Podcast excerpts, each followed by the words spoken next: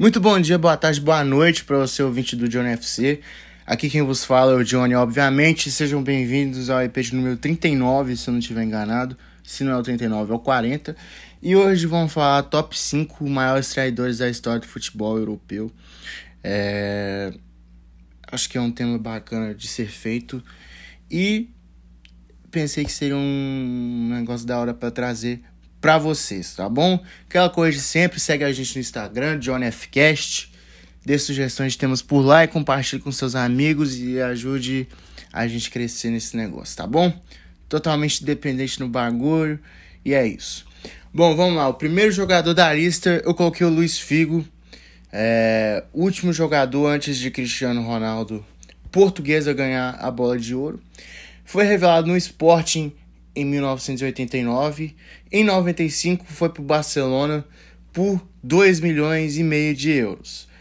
No Barcelona ele ganhou a bola de ouro, era um cara muito amado na Catalunha. Porém, o Real Madrid em 2000 ofereceu 60 milhões de euros no passe do do português, que na época era uma grana absurda se tornou a maior negociação da história do futebol e ele acabou aceitando a contragosto da torcida, obviamente, e também da diretoria do Barcelona no momento, e ele se juntou aos, aos Galácticos na época, aos Los Blancos, e ficou lá por cinco anos, até ir para Inter de Milão, ficar por mais quatro anos, ele foi de, a custo zero, acredito que o contrato dele tenha sido encerrado naquela ocasião, e se aposentou em 2009. O Figo foi um ótimo jogador, não tem discussão, mas só que acho que ele vacilou com o Barcelona. E se eu fosse torcedor do Barcelona, eu ficaria muito puto com ele. E a primeira vez que ele voltou pro Camp Nou, a primeira vez que ele vestiu outra camisa no Camp Nou, ele foi muito mal recebido, jogaram cabeça de porco para ele. E assim foi só aumentando a rivalidade, o ódio entre Barcelona e Real Madrid o maior clássico do mundo. Segundo nome da lista, Zlatan Ibrahimovic. É, sim, o Zlatan é aquele cara que tem uma identificação muito grande no Milan, mas ele já passou por Inter e Juventus também. A carreira dele foi o seguinte: ele começou em 95 no Malmo e em 2001 se transferiu para o Ajax no valor de quase 8 milhões de euros, 7,8 milhões de euros. Em 2004, se juntou à Juventus por 16 milhões de euros. Ficou lá até 2006 e em 2006 teve aquele escândalo da Juventus que foi campeã italiana é, comprado, aquela, aquela coisa toda. Isso acontecia bastante no campeonato italiano, não sei se acontece mais hoje. Na Turquia também acontecia bastante, também não sei se acontece até hoje, acredito que não. E ele se recusou a ficar na Juventus por esse motivo. Ele falou: Eu sou Zlatan, eu não quero jogar a Série B. E ele acabou se transferindo para a Inter por quase 25 milhões de euros, 24,8 milhões de euros na época. Foi muito bem na Inter. É... nessa época ele já foi um, um traidor, porque para muitos, assim, depois de Milan e, e Inter, a maior rivalidade lá na Itália é de Inter e Juventus, porque eles têm o Derby della Itália, que é chamado. E ficou lá por três anos. Foi onde ele se mostrou para o mundo que ele era um jogador fantástico. E deu muito certo por lá. Porém, ele queria ganhar a Champions e ele acabou se transferindo ao Barcelona. O Barcelona pagou 69,5 milhões de euros na época. Isso foi em 2009 e ficou apenas uma temporada. Jogou até bem no time catalão, mas só que tinha alguns problemas com Guardiola, acho que teve problemas até com Piquet também, e acabou indo na outra temporada por empréstimo de 6 milhões de euros para o Milan, maior rival da Inter. E como eu falei, é o maior jogador, é, um, é o melhor time que ele já jogou na carreira. É, acabou acabou indo pro Milan, fez uma temporada fantástica, ganhou o campeonato italiano depois de, acredito, de, acredito, sete anos. E a Inter de Milão pagou mais 24 milhões de euros, totalizando 30 milhões de euros na negociação inteira com o Sueco e o Barcelona e ficou por lá até 2012, onde ele foi para o PSG. E ele mesmo falou que ele não queria sair, ele queria continuar, mas só que o Milan estava com problemas financeiros e acabou sendo vendido para o PSG por 21 milhões de euros. Fez história por lá, ficou quatro anos e o contrato dele se encerrou em 2016. Foi para o Manchester United, ficou lá até março de 2018, onde ele se transferiu para a MLS, foi jogar no Los Angeles Galaxy e voltou para o Milan em 2020, né? Porque o Milan se tornou um time muito mais competitivo depois de sua volta a partir dali. E hoje o Ibrahimovic tem um valor de mercado de 4 milhões de euros. É, acredito que até a próxima temporada ele se aposenta.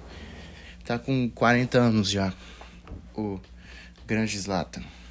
Terceiro nome da lista, eu acho que esse aqui é uma das mais polêmicas, com certeza. Eu acho que essa daqui é uma das mais pesadas, assim, na minha opinião, que é a do Mario Götze. É, revelado no Borussia Dortmund, subiu para o time profissional em 2010, ganhou duas Bundesligas por lá. Porém, em 2012 e 2013, ainda no final da temporada, vazou na imprensa que ele tinha fechado um contrato com o Bayern de Munique. E o Bayern iria pagar 37 milhões de euros no passe dele. É, tanto que ele se machucou na semifinal contra o Real Madrid do Borussia Dortmund, aquele jogo, aquela semifinal histórica pro pro time da Muralha Amarela e ficou de fora do final e ele já estava vendido, pegou muito mal para a torcida do Dortmund, tanto que quem tinha a camisa dele queimou, tirou o nome do Götze e colocou Judas por trás. E no Bayern ele não foi bem. É... No Bayern ele fez o gol do título da Copa aqui no Brasil, mas só que ele nunca conseguiu render o esperado. Ficou ao mesmo tempo que o Guardiola ficou no Bayern de Munique e ele acabou voltando para o Borussia Dortmund em 2016 Borussia Dortmund pagou 15 milhões de euros a menos, ou seja, 22 milhões de euros no passe dele, e ficou até 2020. Ele tinha tudo para renovar com, com a equipe alrinegra, mas só que um TikTok pegou muito, um TikTok que ele fez com a mulher dele pegou muito mal e ele acabou não ficando no time que foi revelado e foi pro PSV da Holanda e está lá desde 2020. E tá jogando bem por lá. Não vai voltar mais pra seleção, acredito eu, mas é um, um jogador importante para eles e tem um, um valor de mercado de 12 milhões de euros. Quarto nome da lista é o Gonzalo Higuaín. Revelado no River Plate em 2004, é, em 2006 fez gol contra o Corinthians na Libertadores, enfim, chamou a atenção do mundo inteiro. Foi pro Real Madrid. Real Madrid pagou 12 milhões de euros no passe dele. Ficou lá por seis anos na equipe madrilenha. E não era um jogador que no começo era muito bom, aí depois foi abaixo o nível, porque chegou Benzema, Cristiano Ronaldo e ele ficava mais tempo no banco. Porém, em 2013, ele se mudou para Nápoles. Foi para o time napolitano em 2013, num valor de 39 milhões de euros, na época a contratação mais cara da história do Napoli. E a temporada 2015-2016 dele foi retocável, maravilhosa. Acho que ele fez 36 gols em 35 jogos, uma média absurda. E chamou a atenção da Juventus naquela, naquela temporada. Tanto que a Juventus pagou 90 milhões de euros no passe dele e pegou muito mal também na época. É, para a torcida do Napoli, foi chamado de ingrato, enfim. E é, o Higuaín, as duas primeiras temporadas dele foram ótimas na Juventus. Mas depois da chegada do Cristiano Ronaldo, é, prejudicou muito o futebol dele. Isso aí é fato. É, as duas primeiras temporadas ele foi artilheiro da Juventus. Aí na temporada 2018-2019, Cristiano Ronaldo chegou.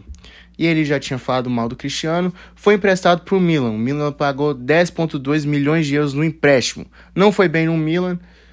Aí os, o Sarri, que tinha trabalhado com ele no Napoli, chamou ele para ir para o Chelsea. O Chelsea pagou 7,8 milhões de euros no empréstimo. Começou muito bem, mas só que não rendeu o esperado e voltou para a Juventus. Ficou mais uma temporada por lá. Começou muito bem, inclusive, mas não rendeu mais e rescindiu o contrato. Foi para o Inter Miami, está lá até hoje. E o valor de mercado é de 3,5 milhões de euros.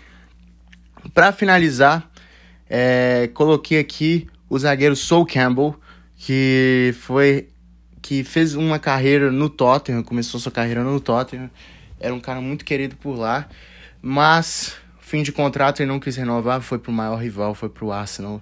É, é um dos clássicos mais pesados do mundo, fica lá no norte de Londres e assim, ele fez história por lá, participou do time do Invincibles do Arsenal, que foi campeão sem ser derrotado. E, e sujou, um, entre aspas, sujou a passagem dele do Tottenham por conta dessa ida ao Arsenal. Mas ele ganhou o título por lá, né?